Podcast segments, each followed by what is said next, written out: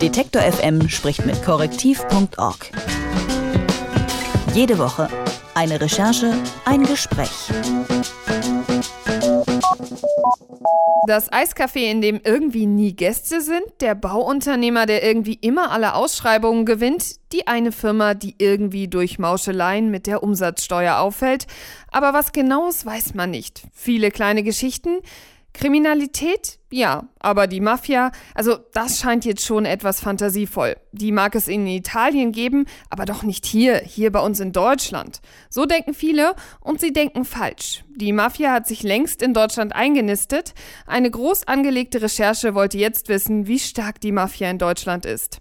Die Recherchen werden dieser Tage veröffentlicht im Stern auf RTL in einem eigenen Buch und beim gemeinnützigen Recherchezentrum korrektiv.org. Dort arbeitet auch Margarita Bettoni. Sie war auch Teil der Recherchegruppe. Hallo Margarita. Hallo, guten Tag. Dass die Mafia in Deutschland aktiv sein soll, das hört man ja immer mal. Eure Recherchen, eure Recherchen sagen aber, die breiten sich hier sogar aus. Wie groß ist denn nun das Problem? Ja, das Problem ist groß und viel größer, als man das schätzt. Also man spricht immer von einer aktenkundige Zahl von 550 Mafiosi ungefähr. Äh, aber man kann locker eine Null dazu hinzufügen, um auf die tatsächliche Zahl der Mafiosi in Deutschland zu kommen. Aber sie bleiben ja trotzdem irgendwie unentdeckt. Warum stößt die Mafia denn hier nicht auf Widerstand? Das Problem bei der Mafia ist es eigentlich, dass die unsichtbar ist. Die Politik, die Philosophie der Mafia ist momentan diese. Keine Tote, dafür Geschäfte. Anders zum Beispiel als Islamisten, die ja sichtbar sind, dadurch, dass sie Menschen umbringen, ist die Mafia unsichtbar. Deswegen äh, gibt es auch keine Mafia-Gesetzgebung. Und jetzt sprechen wir immer von der Mafia, aber wer ist denn die Mafia? Eine Mafia gibt es nicht. Also wir sprechen momentan auch nur von der italienischen Mafia und tatsächlich unterteilt sie diese auch in verschiedene Gruppierungen. Es gibt einmal die kalabrischen Drangheta, worüber wir nun eben am meisten recherchiert haben, die sizilianische Cosa Nostra, die neapolitanische Camorra, die Sacra Corona Unita aus Apulien. Eine Mafia gibt es in dem Sinne nicht, sondern mehrere. Und du hast schon gesagt, es, äh, sie finanzieren sich über kriminelle Geschäfte, aber eben äh, es werden keine Menschen getötet oder kommen keine Menschen in dem Sinne zu Schaden. Mit welchen Geschäften verdient die Mafia in Deutschland denn eigentlich ihr Geld? Also, dass es keine Menschen umgebracht werden, stimmt so nicht. Also, es werden auch Menschen umgebracht, aber vorrangig eben nicht. Man versucht, also, man hatte ja Mafiatote, wie zum Beispiel bei den Duisburger Morde, ja. Aber generell verdient die Mafia Geld mit Kokainhandel. Aber natürlich ist auch Geldwäsche eine sehr wichtige Baustelle.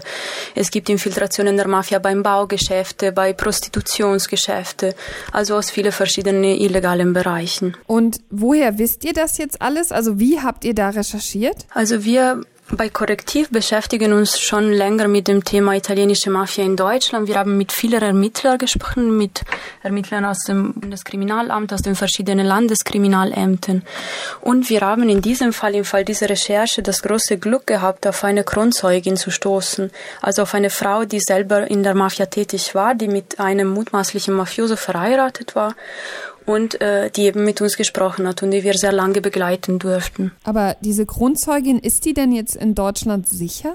Äh, ich kann sagen, was sie uns sagt. Und was sie uns sagt, ist, dass sie sich hier sicherer fühlt. Eben aus dem Grund, dass sie auch weiß, dass es in Deutschland selten zu Mafiatote kommt. Also gar nicht würde ich nicht sagen, aber selten. Und es war in ihrem Fall halt äh, eine durchdachte Entscheidung, tatsächlich nach Deutschland zu kommen. Und hattet ihr auch offizielles Material? Wir hatten relativ viel Material aus Italien, ganz viele Ermittlungsakten, auch die Akten eben äh, auch Prozessakten von äh, Mafiosi, die direkt in Verbindung standen mit unserer Kronzeugin und tatsächlich auch Ermittlungsakten aus Deutschland. Jetzt mal dein Eindruck. Kann der Staat dem Problem Herr werden? Es ist schwierig, was momentan in Deutschland fehlt. Also deutsche Ermittler tun eine wunderbare Arbeit, aber was in Deutschland momentan fehlt, ist einfach eine starke, äh, kräftige Anti-Mafia-Gesetzgebung. Die gibt es hier nicht, wie sie es in Italien gibt.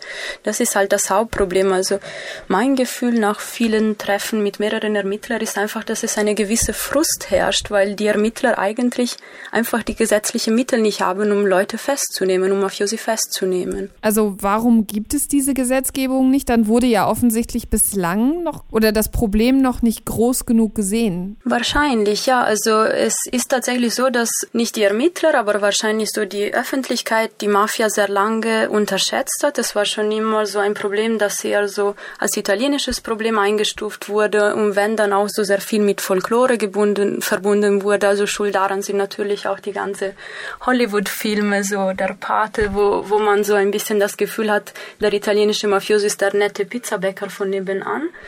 Und natürlich muss man auch dazu sagen, Italien beschäftigt sich mit der Mafia schon seit Jahrzehnten und Jahrzehnten. In Deutschland ist das Problem erst seit Duisburg eigentlich richtig wahrgenommen worden. Die Mafia ist auch in Deutschland angekommen und breitet sich hier immer weiter aus. Was die Mafia hier so treibt und wieso es nur wenig Widerstand gegen sie gibt, hat Margarita Bettoni erklärt. Vielen, vielen Dank. Kein Problem. Detektor FM spricht mit korrektiv.org. Jede Woche eine Recherche, ein Gespräch.